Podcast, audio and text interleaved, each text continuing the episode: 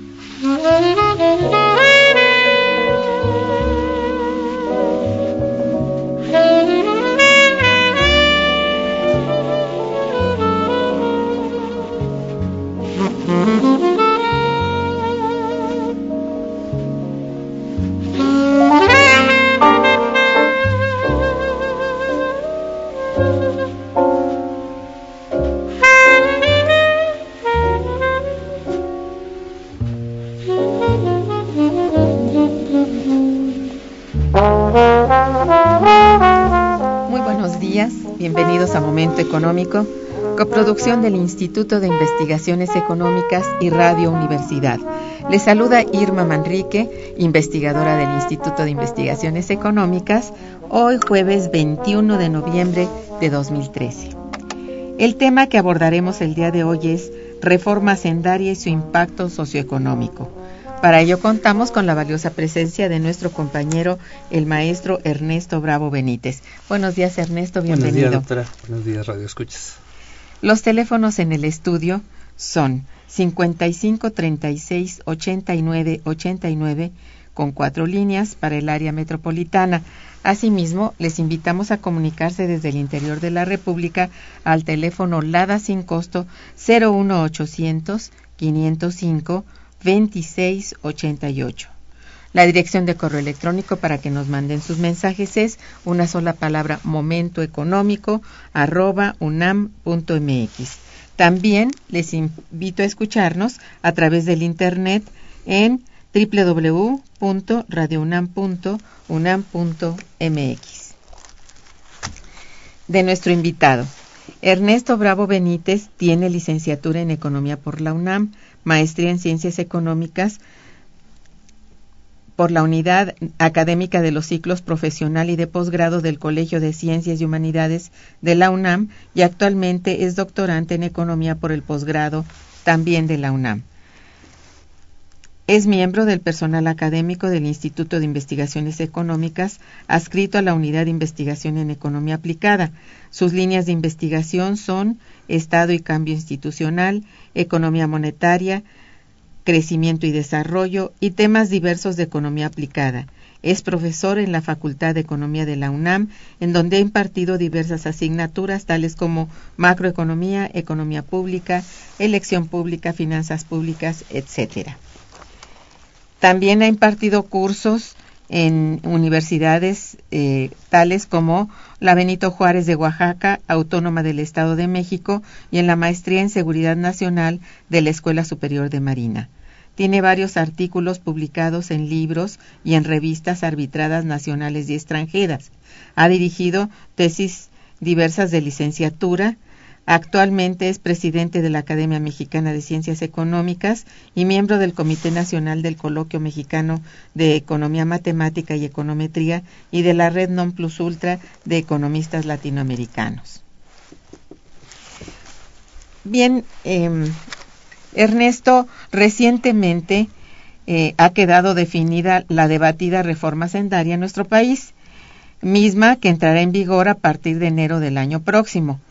Eh, bueno, en términos generales, ¿cuál es la evaluación acerca de esta reforma eh, de tu parte?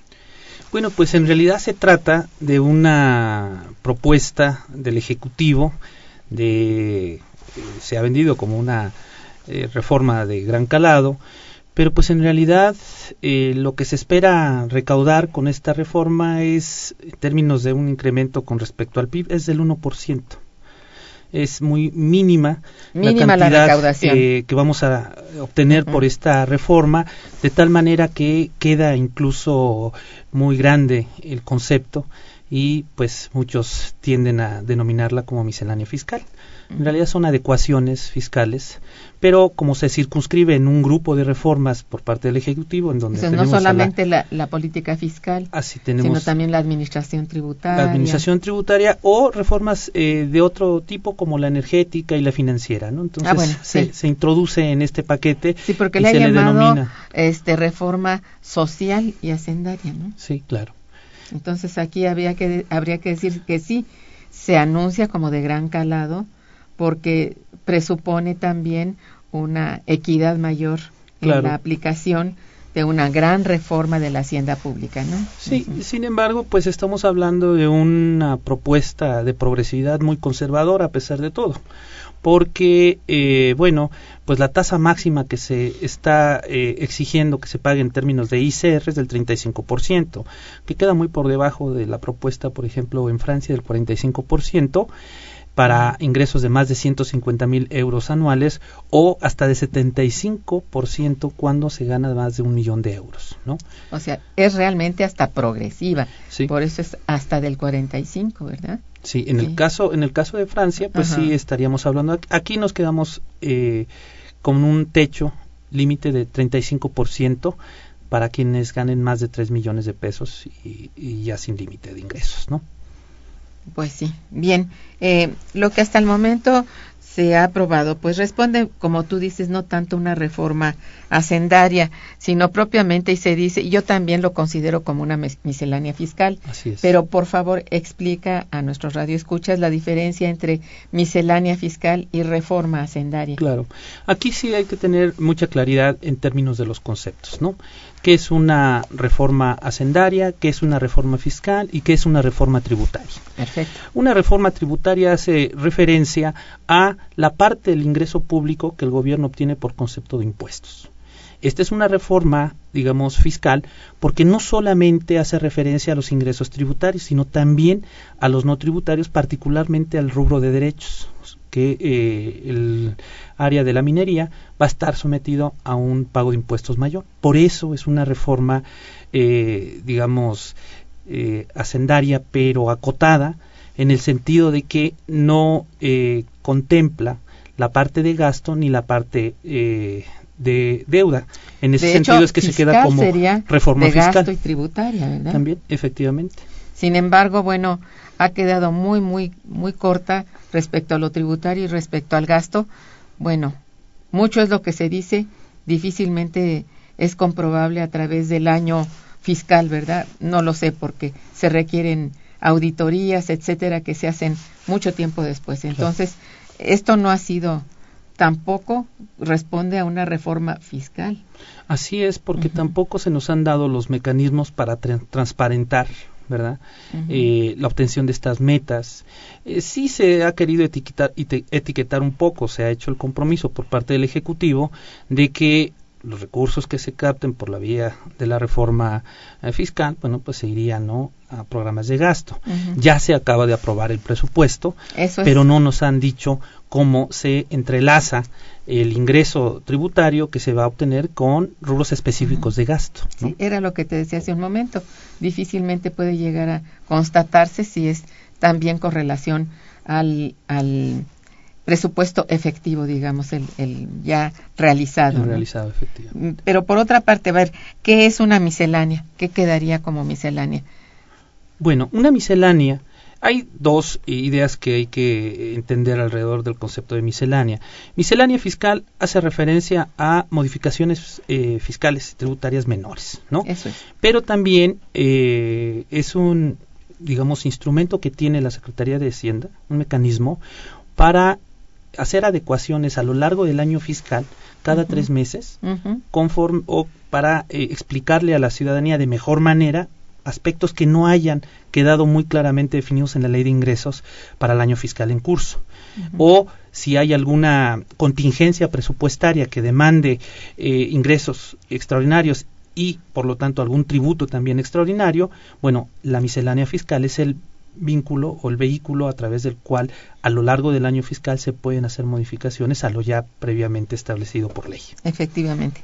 Y sí se dice que, bueno, la gente que critica los resultados de esta aprobación de reforma sendaria hablan de que ha quedado como una miscelánea fiscal sujeta a cambios, como dices tú, probablemente que son así de menor cuantía respecto a, ta- a tasas, Sí, digamos. cuestiones de forma más Ajá, que este, pero de fondo no. Sí, exactamente. No, de hecho, eh, esto es un verdadero problema porque sí se requiere una reforma sendaria en virtud de que el año pasado tuvimos la más baja recaudación con- por concepto de ICR e IVA con respecto al PIB. Estamos hablando de un 8.5% de recursos que se obtuvieron por esta vía en el 2012, Ujú. cuando hemos llegado a tener entre 11 e incluso hasta el 12%. Estamos en un eh, nivel muy bajo de recaudación y bueno, pues lo que se espera obtener es muy poco realmente. ¿no? Para las necesidades, piense ustedes, por ejemplo, que el promedio de los países en vías de desarrollo de este tipo de impuestos es de 19% del Producto Interno Bruto. Y para el caso de los países desarrollados llega a ser hasta el 33%, al menos de los países de la OCDE. ¿no? Entonces estamos muy por abajo, tanto de los países de desarrollo medio como los de desarrollo alto. Así es. Y en esto, bueno, también tendríamos que decir que no se ha considerado algo que, algo que es importante, ampliar la base tributaria, Por supuesto. que ha quedado también muy corta en ese terreno porque sería obligar a todos aquellos que están obligados a pagar y que no lo hacen, Claro. por elusión o por evasión, ¿verdad? Sí. y que también por cuestiones de la propia ley del impuesto sobre la renta están aprovechándose de la consolidación fiscal desde hace muchas décadas las grandes empresas y que esto no ha quedado realmente subsanado, ya no se le llama consolidación, pero sigue siendo algo. Sí, es un muy régimen de parecido. incorporación. Bueno, es un régimen opcional, ¿no? Sí, Incorporación está- opcional que está ahí raro. Ha quedado concepto. realmente muy muy corta respecto a la expectativa, ¿no es cierto? Sí. Bien, pues hacemos una pequeña pausa musical y regresamos. Quédense con nosotros. Está escuchando Momento Económico.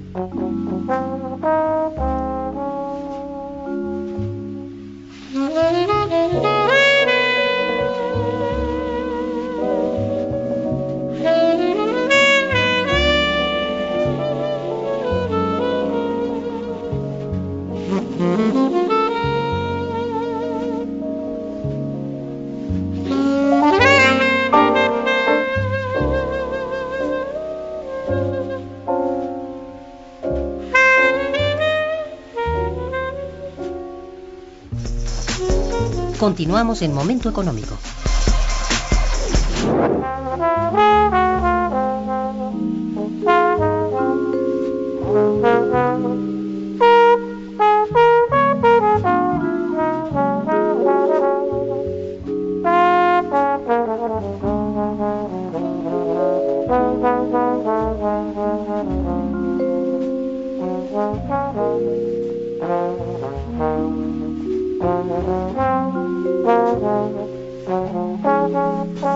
A ver, bueno, este, estamos pues con esta cosa que es una, pues, como que reforma, ¿no?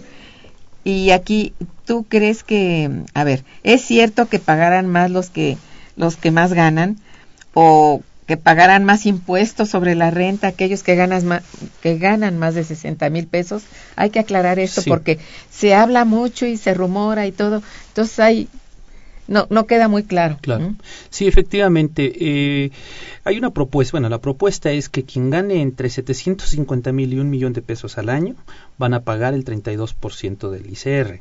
Los que eh, ganen de 1 a 3 millones pagarían 34% y los que ganen más de 3 millones pagarían el 35%.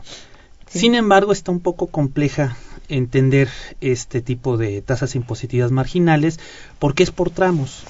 Es Si- por tramos, Si usted gana, digamos, eh, 3 millones, lo primero que le hacen es entre 300, entre 750 mil y un millón le van a cobrar su tasa del 32%.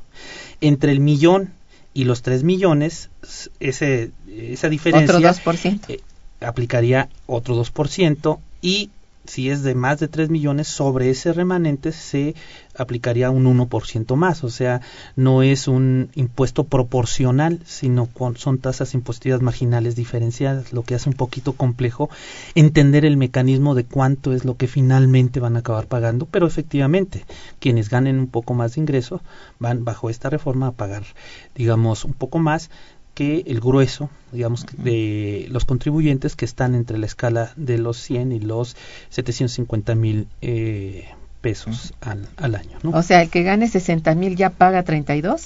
Pues a ver, se- se- sí, porque estaríamos a ses- 660, 720, efectivamente. Todavía no, porque es a partir de siete- de 750 mil. Tendrían que ganar eh, entre 65 mil y 67 mil pesos al mes para entrar ya a el rubro de los 750, entre los 750 y el millón de pesos.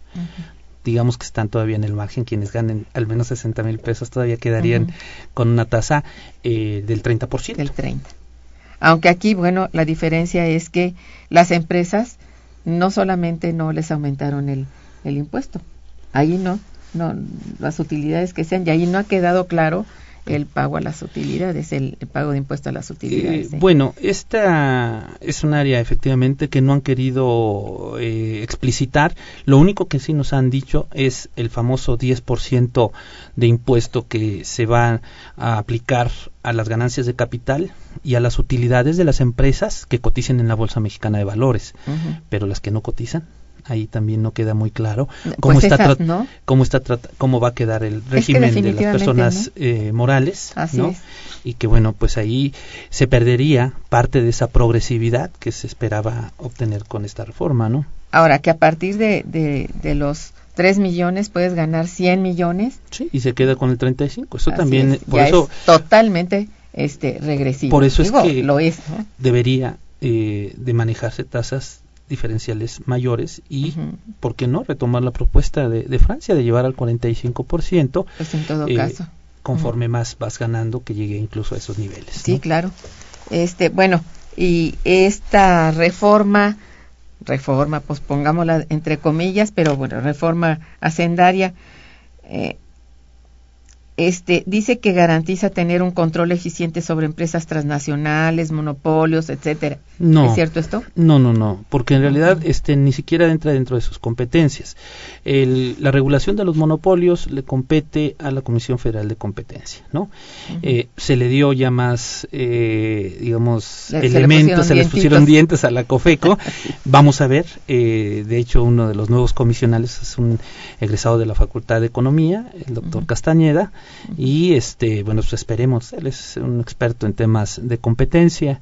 Eh, que ejerzan a plenitud esas nuevas potestades que se le dieron a la Comisión Federal de Competencia, pero no definitivamente esta reforma no garantiza el control ni eh, de las prácticas eh, monopólicas ni de las empresas transnacionales, porque no se estableció un impuesto Tobin a la entrada o la salida de eh, capitales de estas grandes empresas transnacionales. Entonces, no, no, no va en esa dirección. Siguen siendo las intocables. Siguen siendo las intocables. Incluso se les exentó a estas empresas maquiladoras, eh, exportadoras, que eh, había ahí la idea de que pagaran impuestos, ¿no? Mm. Pero eh, por la importación de ciertos bienes, pero se les exentó ya finalmente con el argumento de que no se afectara la planta laboral, ¿no? Pero bueno, seguimos viendo que la estrategia eh, de apertura, pues es la que está, digamos, marcando, ¿no? La pauta en términos del quehacer económico en este país y del fiscal en particular, cuando en realidad serían los intereses mayoritarios, el interés general del Estado mexicano y de los grandes grupos mayoritarios los que deberían de estar marcando el rumbo de estas reformas. Así es.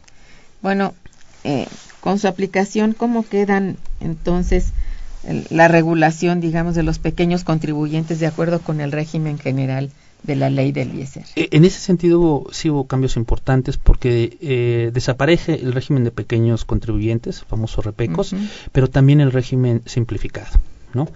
Que pues era donde tributaban empresas transportistas, empresas, eh, bueno, que estaban sobre todo en el sector primario y que se hizo para facilitar el pago de, de impuestos, pero también se pervirtió. Prácticamente todos ellos se incorporan al régimen este general de ley, pero sí se les está dando a los pequeños contribuyentes un margen de tiempo para que puedan plenamente incorporarse. Y desaparece también el régimen intermedio. Pues está muy extraño, ¿no? Todavía, gracias. Todavía está muy muy raro el, eh, eh, la aplicación de esto, ¿no? Claro, Sobre todo se habla que de, de pymes que, bueno, de empresas pequeñas que se inician que también no pagarán impuestos durante el primer año. Así es, se les está exentando, ¿no? Como un incentivo. Sin embargo, bueno, pues eh, aquí habría que ver si un año es suficiente, ¿verdad? En virtud de que ese segmento de la producción, pues es el que está aportando el mayor volumen de empleo. Entonces yo diría que no se pusiera o que se contemplara la posibilidad de que estos apoyos eh, con respecto a también resultados de productividad pudieran extenderse en el tiempo, ¿no? Para aquellas empresas que así lo ameritaran. Ah, Sí, bueno, eso es cierto.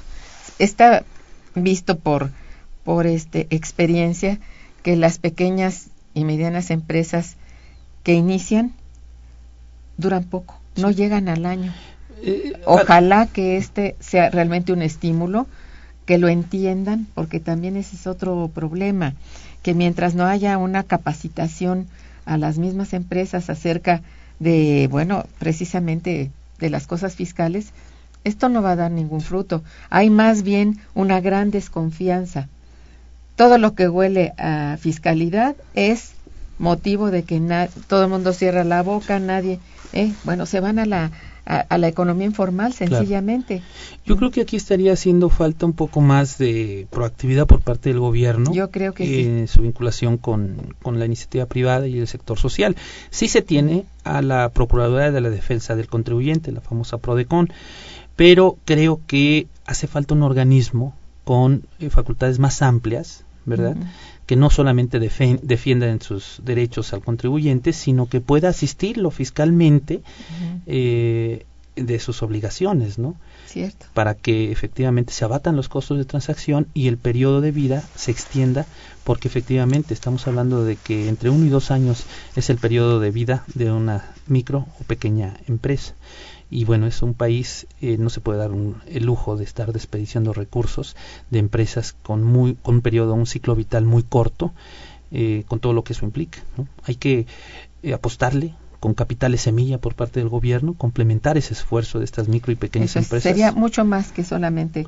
Bueno, esto es con respecto a la cuestión fiscal. Así. Quizá los haya, porque por ahí en el Plan Nacional de Desarrollo se menciona algo así. Sí, pero son muy pocos los recursos. Bueno, crecieron un poco los, los, el presupuesto que se le asigna a la Secretaría de Economía, pero no nos ha dicho específicamente si ese incremento presupuestal a la Secretaría de Economía se le va, o un porcentaje de ese incremento se va a destinar al fomento ¿no? Sí se tiene un instituto del, del emprendedor, habría que ver si se va a hacer este, la vinculación suficiente, el esfuerzo vinculatorio que requiere, eh, digamos, una tarea seria de este tipo.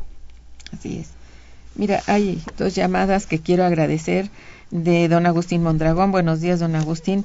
Y aquí nos, nos dice, eh, felicidades al invitado al programa. Dice, la trampa de Peña Nieto está que con esta ley solo castiga al mediano y pequeño comerciante, empresario e industrial, y al mantener la exención de impuestos para las transnacionales y los monopolios como Televisa, no es justa esa ley, sino es recriminativa y no le pone ningún impuesto al río de dinero que sale de México a través de la bolsa de valores y transacciones bancarias hechas por los grandes capitales explotadores y especulativos. Se están creando fuentes de trabajo burguesas, es decir, al Estado le están engordando con gente improductiva y están golpeando a los forjadores de la riqueza que son campesinos, obreros y amas de casa, y al no elevar el nivel de cultura en universidades públicas, permiten que las universidades privadas sigan creciendo, las cuales solo son un gran negocio que deja de lado la preparación adecuada para el progreso del país. Bueno, eh, son muchas cosas, pero efectivamente uno de los aspectos que se critica de la reforma sendaria es que no hace lo suficiente para atacar el problema de la informalidad, ¿no? y que el famoso régimen de consolidación fiscal eh, es sustituido, no desaparece, eh, queda ahí como un régimen, régimen, opcional donde se les vuelve a dar otros tres años de gracia para el no pago de impuestos. ¿no? Y tiene como 40 de estar con Y ya tienen bastante tiempo, además de los cinco años, porque esto, esta ley aplica a partir del próximo año fiscal. eh, las que actualmente están con el cumplimiento de la anterior legislación tienen todavía cinco años. Entonces, eh, bueno, ahí sí habría que eh, exigir que Hacienda, lo dice el artículo 31 constitucional, trato igual a iguales y trato desigual a desiguales, ¿no? Esto es, quienes tienen más impuestos deben de pagar por ese simple hecho más. Perdón, quien tiene, más ingreso, debe de pagar más impuestos, ¿no? Sí. Y pues bueno, no se estaría cumpliendo en este sentido, porque a cualquier contribuyente o empresa pequeña y mediana, Hacienda no te exenta el pago ni un año. No, nada. Al contrario, no existe la consolidación te, para te, te, retrasas y vienen recargos, multas, etcétera. ¿no? Entonces ahí sí habría que exigir más equidad. Muy bien. Don Jorge Fernández también te felicita y felicita al programa. Dice, todos los senadores y diputados no pagan impuestos y ganando todo lo que el gobierno les paga, deberían pagar. Bueno, eh, como empleados públicos, pues en teoría se les hace el descuento directamente en nómina, ¿no? eh, habría que ver que efectivamente se cumpla, esperemos que sí, porque... No, porque están mucho más arriba, digamos, de los 60 mil. Sí, por supuesto, ellos tendrían que estar mínimamente en el rubro de, sí, de 1 a 3 millones, ¿no? Eh, por ahí acá acaba de salir alguien eh, exhibido, un expresidente, ¿no? que presumía que no se le que había renunciado a eh, pues la pensión que tenía derecho como expresidente pero pues resulta que el Banco de México le estaba dando un, una pensión de más de 10 millones de pesos al año y no se no se divulgaba verdad y bueno pues ese tipo de cosas no pueden suceder. Sí, hay una especie de doble moral en ese sentido. sí en realidad son muchos las eh, bueno bonos y estipendios que reciben por fuera de lo que es propiamente la nómina. Claro. Esto hay que decirlo. Lo merecen, no lo merecen. Bueno, eso no, no está en, en, en, la discusión. Yo creo que eso es demasiado. Claro. Pero lo que sí es cierto es que debieran grabar a aquellos que están sobre las, los niveles a, a, lo que todos los demás que estamos en nóminas y nos graban y sí, es, los contribuyentes cautivos que no podemos hacer nada ¿no? este para no evitar el pago de los impuestos. Ellos están conocidos pero resguardados. Sí. eso sí pues es, yo creo que es un tanto injusto inequitativo claro, además, y, y, es una asignatura pendiente no para sí. eh, reformas subsiguientes. Así es. Bueno eh, en el vamos a hacer un pequeño puente y volvemos. Por favor quédense con nosotros Está escuchando Momento Económico por Radio UNAM.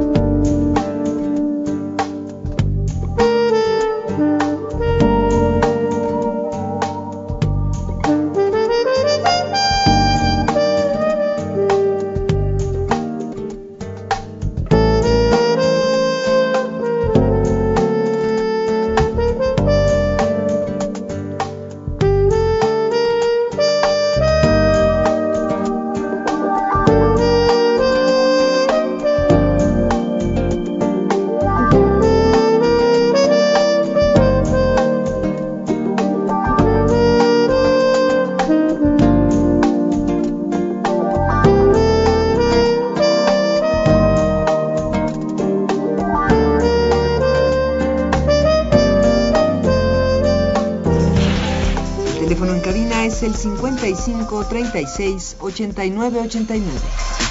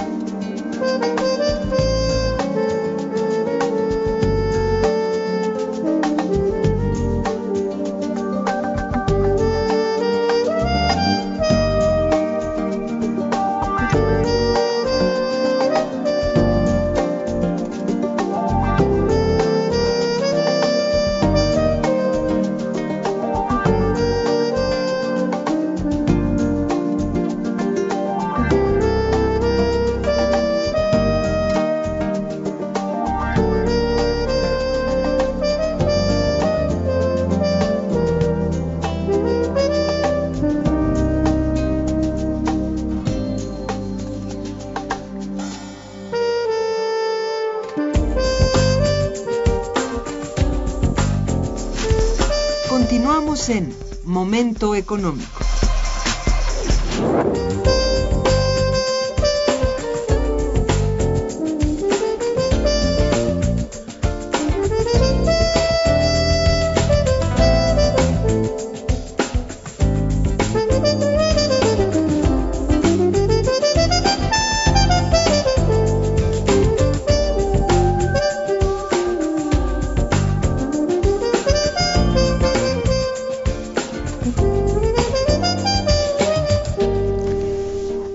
El caso de los alimentos chatarra y las bebidas endulzadas, ¿cuál fue el impuesto final que se aprobó? Porque se habló del 5, que el 8 y que cómo funcionará esto del precio por litro del, del refresco, etcétera.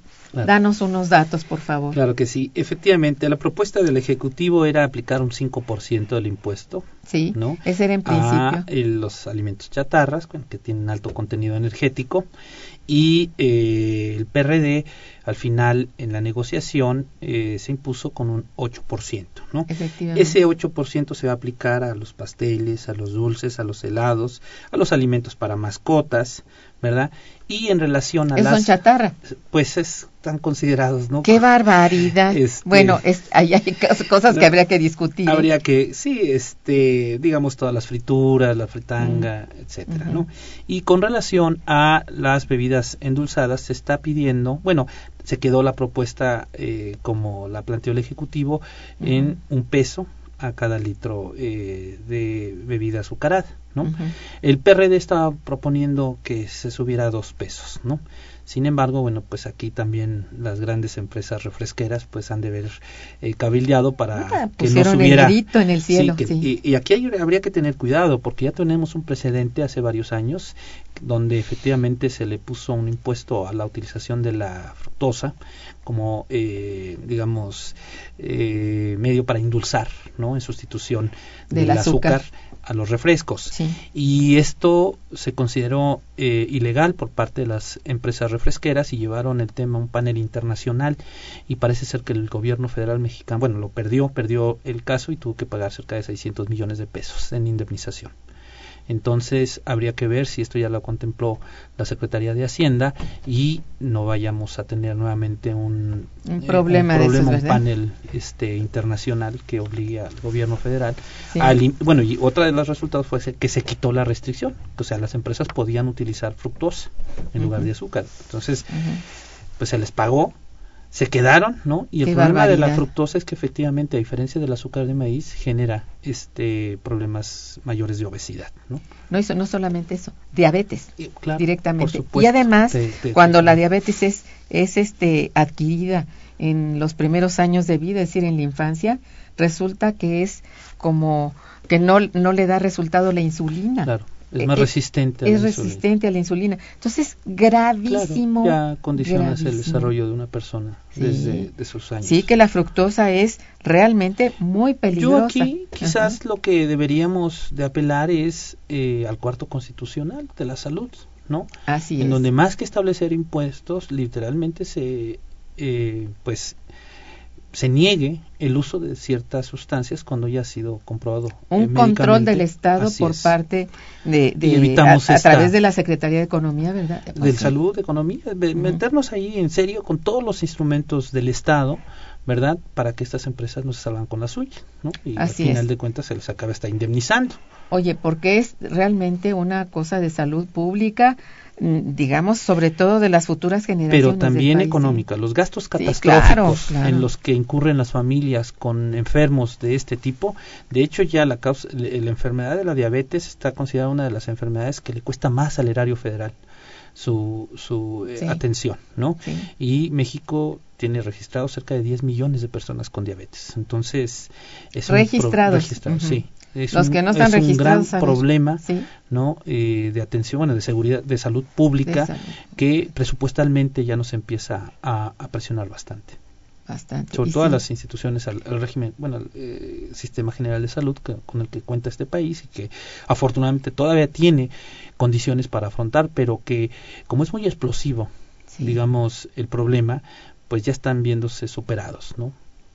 Yo creo que es un problema, me permito agregar, que no es solamente, tú dices bien, no es cosa de impuestos, es una cuestión de educación, Sí, claro, de de, desarrollo de- social. de- de cultura, cultura, que, claro. que la gente comprenda realmente el daño tan grande que esto le, le reporta. Claro, cualquiera dirá, bueno, pues, este, por ejemplo, la gente que trabaja en la construcción, los obreros y eso, que no tienen, bueno, ni mucho dinero para gastar en, bueno, pero ¿sabes qué? Es mucho más barato tomar leche Por que tomar refresco. Pero a ver, ofrécele leche a uno que está acostumbrado a tomar Coca-Cola. Claro.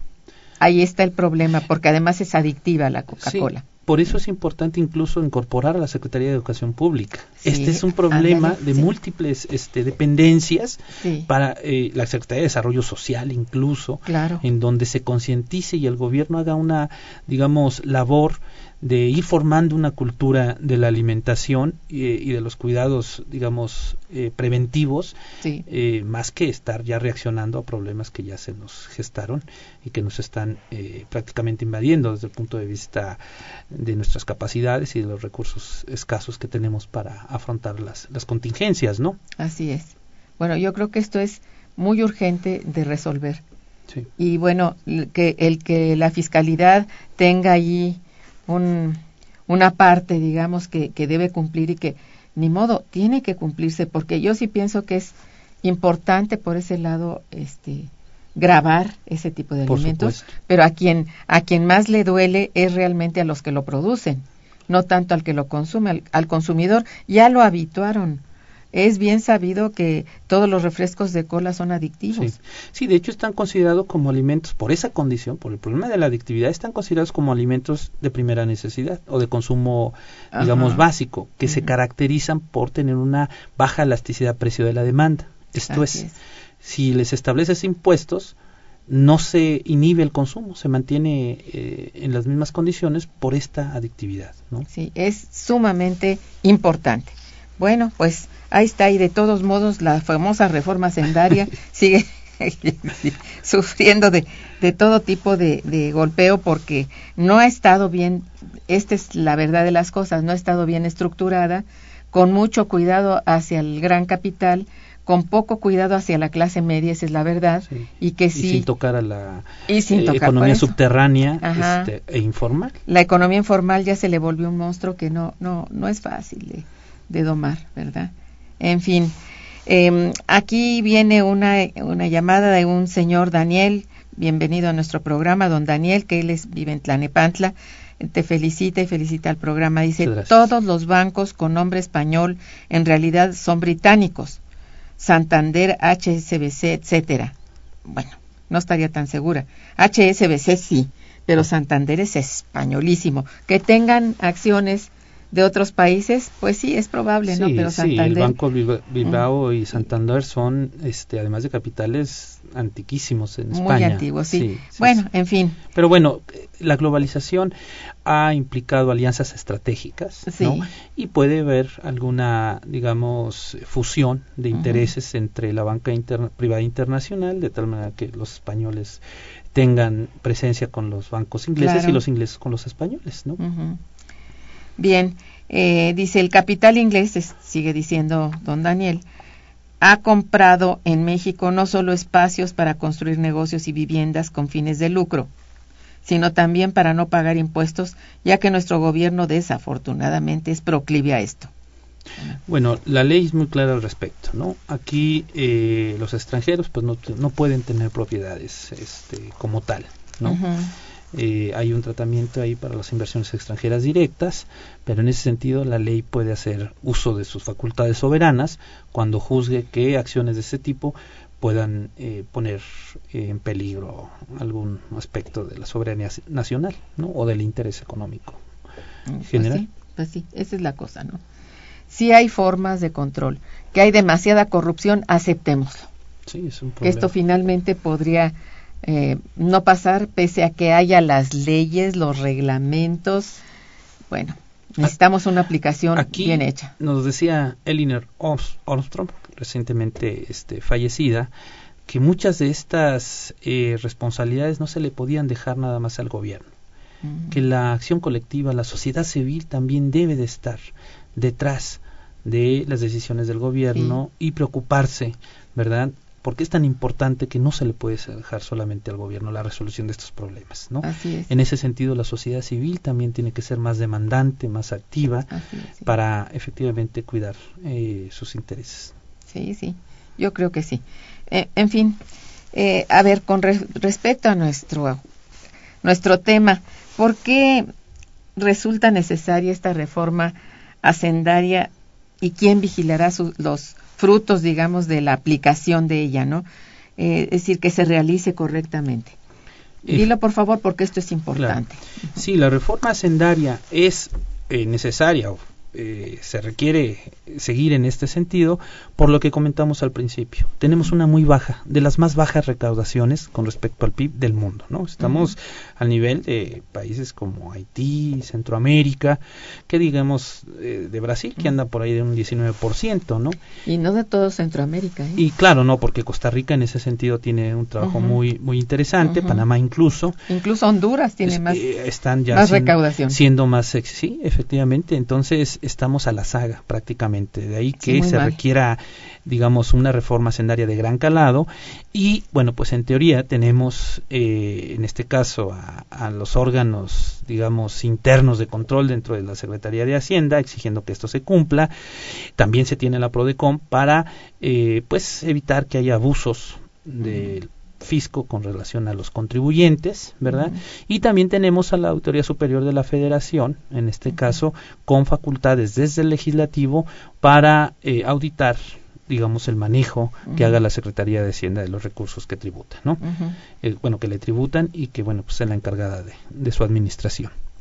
Bueno, porque se ha criticado mucho la actuación del SAT, Sí. eh, del sistema eh, administrativo tributario, eh, pero ¿qué es lo que se piensa? Yo no sé si en este terreno que corresponde a la reforma sendaria han hecho alguna eh, declaración acerca de su transformación de estructura o qué, qué es lo que se sabe de Ay, con el SAT es verdaderamente una historia de nunca acabar. Ha estado Sí. sometido a reformas desde que fue creado, en 1995, que fue la, la- la propuesta de creación, y que, no obstante reformas cada año que se dan a su marco administrativo, pues sigue estando a la saga de lo que pasa con las oficinas tributarias en Canadá y en Estados Unidos, que en ese sentido son muy eficientes y que, Sí. pues, eh, y eso, eso implica que le cuesta menos a esos estados recaudar cada dólar, ¿verdad?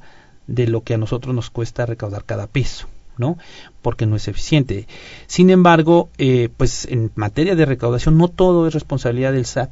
Tenemos a la Subsecretaría de Ingresos, que es realmente la dependencia dentro de Hacienda que genera la política tributaria y al SAT le deja propiamente la administración, la recaudación, ¿no?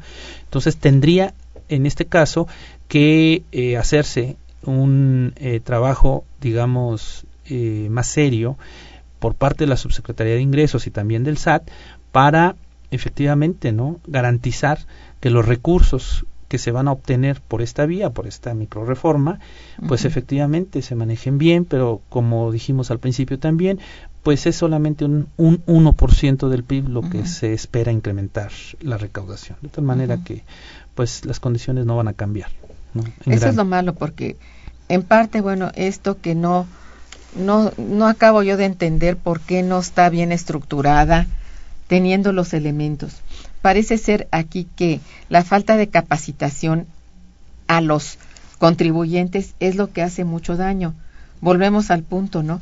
La falta de cultura en, el sentido del pago Claro. es eh, de lo más pobre que se puede esperar. Pero no es solamente la falta de cultura, sino la desconfianza. Creo que hay mucha desconfianza por parte del contribuyente hacia Hacienda.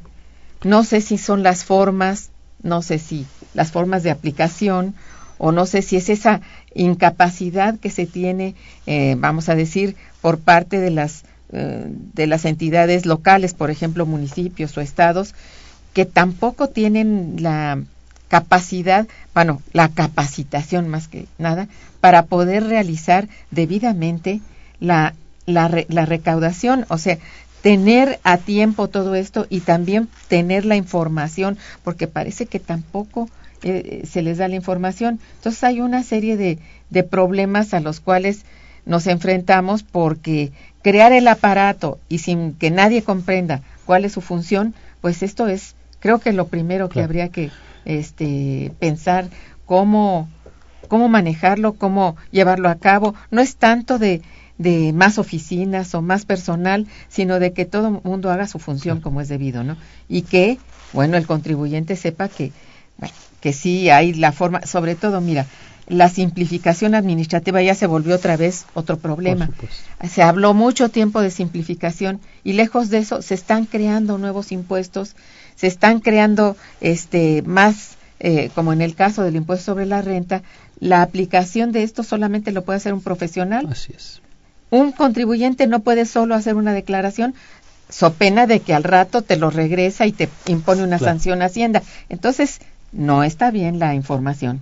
Sí, aquí son dos problemas, ¿no? Uno es de carácter técnico, operativo, Sí, de sí, eficiencia, en sí. donde el Estado diga, Sí. nos está costando cada vez menos pagar impuestos. Sí. Pero lo otro también tiene que ver con el gasto. el- Cuando los contribuyentes se sienten representados por la parte del gasto, que es un poco las entrevistas que se les hace a los noruegos, a los escandinavos, de que llegan a pagar el 30, 50 y 60% de su ingreso en impuestos, ellos no tienen problemas en ese sentido porque dicen nos lo devuelven, como diría Con dicho buenos servicios. ahí este copeteado, ¿no?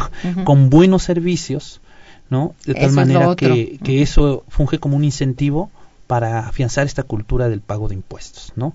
Entonces, en los dos sentidos tiene que avanzar el gobierno y no solamente el gobierno federal, también los gobiernos estatales y municipales.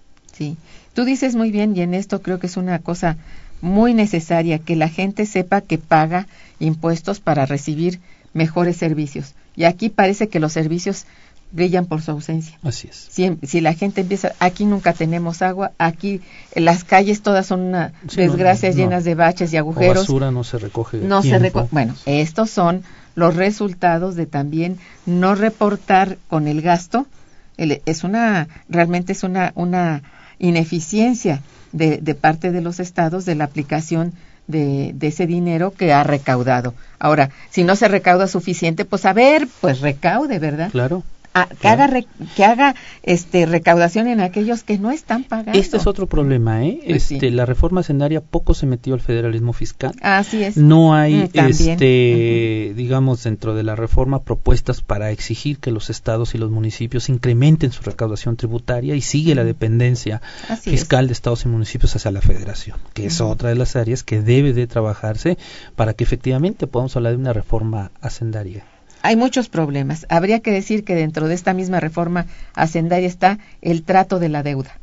Y en esto, la deuda de estados y municipios es prácticamente un, como, ¿qué decirte? Como un, un este, no sé, No, un problema sí. que no es fácil de, de manipular y cuando no se puede entonces va a dar a la federación. Entonces, ¿dónde queda el federalismo? El último dato que nos dan, este, que nos da el INEGI es de que ya supera los 450 mil millones de pesos la deuda de estados y municipios y eso compromete en más de un 75% los recursos que se les hace llegar por el concepto de participaciones federales. Pues Entonces están apalancados ahí eh, y el problema es que fue muy explosivo. Esto se dio en los últimos 3, 4 años. ¿No? En todos los estados. No hay aquí prácticamente estado que haya quedado sin ese incremento importante de sus niveles de deuda. Bien, pues bueno, hacemos otro puente musical porque hemos quedado léelos con esto. De verdad es tremendo el manejo.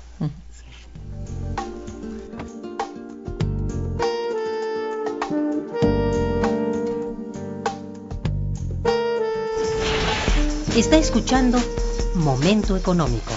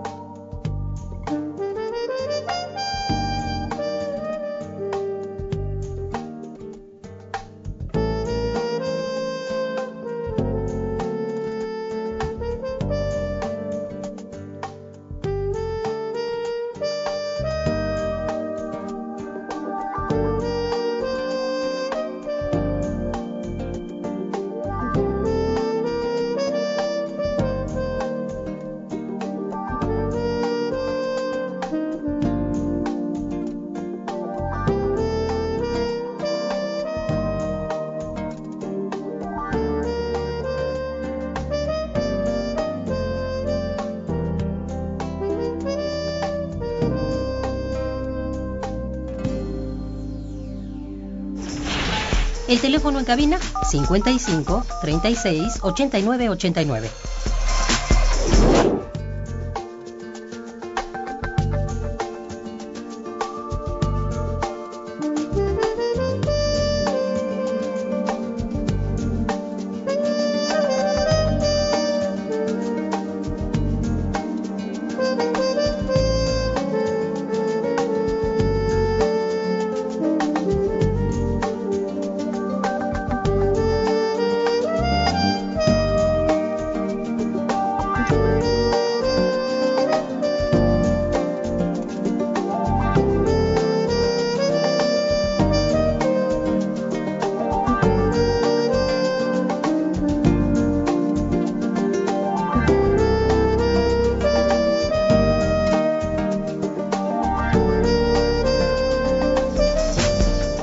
Continuamos en Momento Económico.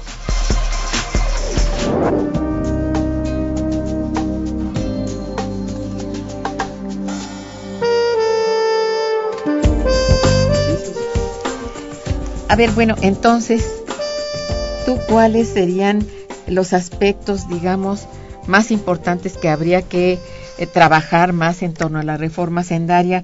¿Qué propones tú para una verdadera reforma sendaria? Para ser eficiente y cumplir, digamos, con la sociedad mexicana. Claro. Pues aquí teóricamente ya está más que determinado, ¿no? Que un buen sistema tributario debe tener al menos cinco características, ¿no? Debe ser flexible, reconocer el ciclo económico, debe de ser transparente, debe de ser equitativo, debe de ser, eh, digamos, sencillo, ¿no? Y tiene que tener responsabilidad política, ¿no? En este sentido, pues la reforma hacendaria quedó muy corta habría asignaturas pendientes que en el corto plazo se deben de atender. Yo, por ejemplo, de entrada, eh, bueno, pues discutiría si el 35% como tasa máxima sería lo ideal. Yo me manifestaría por llevar al menos al 45%, ¿no? Gradarla un poco más alto. También podríamos eh, discutir y establecer esto, bueno, que se conoce como el impuesto Tobin, que es una contribución que se le carga a los capitales golondrinos, ¿no? O a la inversión eh, pues extranjera que también llega en condiciones directas al país eh, y que se puede establecer a la entrada y a la salida no entonces incrementar eh, los impuestos a estos capitales digamos volátiles pero también trabajar mucho con la informalidad hacerlos, incorporarlos, no solamente están en la informalidad micros y pequeñas pequeños Por empresarios, supuesto que no. hay empresas grandes también que Sí, están sí. eh, en ese doble mercado. Y yo diría también que deberemos exigir eh, que los estados y los municipios hagan un esfuerzo fiscal más importante. Estamos hablando que, por ejemplo, un estado como Tabasco, cerca del 90% de sus ingresos, de sus ingresos públicos los aporta la federación. A diferencia, por ejemplo, del eh, Distrito Federal, en donde pues un 50%, la mitad de los ingresos eh, como capital, pues los generamos a partir de nuestras propias fuentes de recaudación. Entonces ahí también hay una inequidad y eh, problemas que deben de atenderse para efectivamente generar un esquema fiscal eh, tributario más equitativo, equilibrado, eh, justo, pero también eficiente, ¿no? En donde tenemos que, a la par de buscar la equidad, en un ambiente de globalización, pues también debemos de buscar que sea eficiente. Y las dos cosas se pueden obtener, ¿no? Pero lo que sí debe de limitarse mucho, pues es este tipo de eh, privilegios, por ejemplo, que no desapareciera del todo el régimen de consolidación fiscal y que se transmutara por este régimen opcional, bueno, eso no puede ser, ¿no? Yo me manifestaría por desaparecerlo y exigir que estas grandes empresas que tienen utilidades, que son las empresas que más utilidades y ganancias tienen eh, en México, mínimamente pues paguen de manera puntual sus impuestos. No tienen por qué tenérsele en ese sentido ningún tipo de consideraciones porque eh, los contribuyentes medios y pequeños pues ellos sí se ven con muchas complicaciones para cumplir día a día con el pago de nuestros impuestos. porque sí pagan impuestos Así y es. no tienen ninguna Ningún tipo de eh, incentivos. ningún ni- incentivo así, Así es, es. sí. bueno esto también tiene que ver con quizá no sé tú qué pienses acerca de la forma de eficientar el gasto mira no solamente de que sea eh, bien aplicado y a tiempo el gasto en inversión en infraestructura, porque se habla y se dice y se manosea y ahí y parece que está planteado y sí, pero todavía no se ve claro a más de, de un año, ¿verdad? ¿Qué, ¿Qué es lo que está haciendo ese gasto en infraestructura? Todavía no está claro. Bueno, por un lado eso. Por otro, que el gasto dedicado, por ejemplo, a, mm, a las fuerzas públicas es excesivo y no está, siento yo hasta hoy, perfectamente, man- ¿cómo te- decirlo?, eh, movido de una manera inteligente, de forma que dé el resultado que se requiere. Cada día hay más inseguridad, cada día hay, hay más problemas en carreteras y en algunos estados de la República, en donde ha dado lugar al- al surgimiento de estos de autodefensa, que bueno, cuidado con eso, ¿verdad? Claro. Es, Sí, son problemas que surgen de una ineficiencia de gasto público, ¿verdad?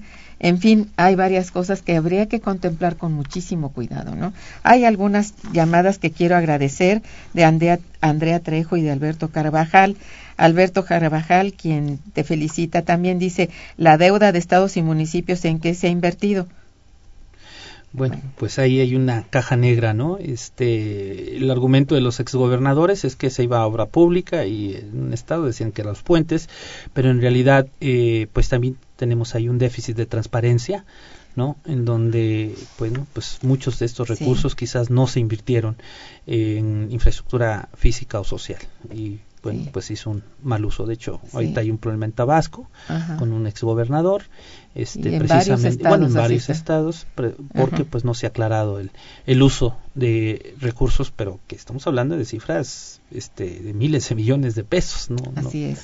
No es, no es tan trivial el problema. Sí, no, es una cuestión de falta de rendición de cuentas y que Totalmente, por más ley que haya sobre esto, no se aplica, no se hace nada, no se sanciona. Yo creo que en ese ¿Eh? sentido lo dice muy bien. Tenemos una ley federal de transparencia, pero requerimos una ley general de transparencia. Esto es, que no solamente la federación se exija transparentar el uso de recursos, sino también estados y municipios. Debemos de proponer una nueva ley de General. transparencia, que es una ley general a diferencia de la ley federal. Sería todavía, digamos, eh, podría llegar esa transparencia a estados y municipios. Hay algunas estatales, pero mira, así como están, es que es como no funcionan. Así es. Tú dices bien, tiene que ser una ley general. Dice también el señor Carvajal, pagamos impuestos hasta por tomar agua y no vemos reflejado todo lo que nos quitan los impuestos, nos quitan de impuestos. Bueno, lo que decíamos hace un momento, ¿no? Andrea Trejo también te felicita, dice Peña Nieto quiere cobrar impuestos a la población con menos recursos, aunque diga que no. Todo ha subido, el agua, la luz, etcétera, y a partir de enero será peor la situación. Pues nos tememos que así es y que Yo creo que habría no que es tan sencillo. proteger ahí el ingreso de las Por eso las propuestas medias. que acaba de mencionar nuestro compañero y amigo, el maestro Ernesto Bravo Benítez, a quien le agradecemos muchísimo su presencia, todo su aliento y también su conocimiento acerca de esto. Y a ustedes, queridos radioescuchas, muchísimas gracias por su participación e interés. Estuvo en los controles técnicos Socorro Montes, muchas gracias. En la producción Santiago Hernández y Araceli Martínez. Gracias, pequeños. Y la coordinación y conducción a cargo de Irma Manrique, su servidora, quien les desea muy buen día y un mejor fin de semana. Gracias.